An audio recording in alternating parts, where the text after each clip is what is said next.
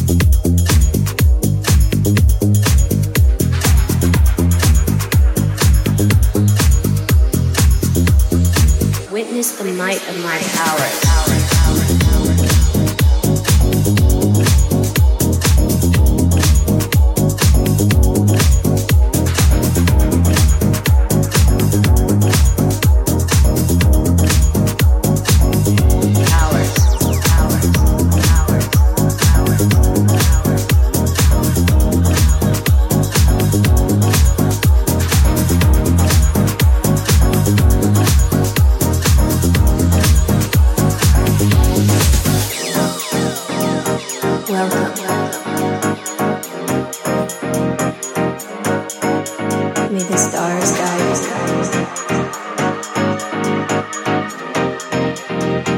The light will protect us.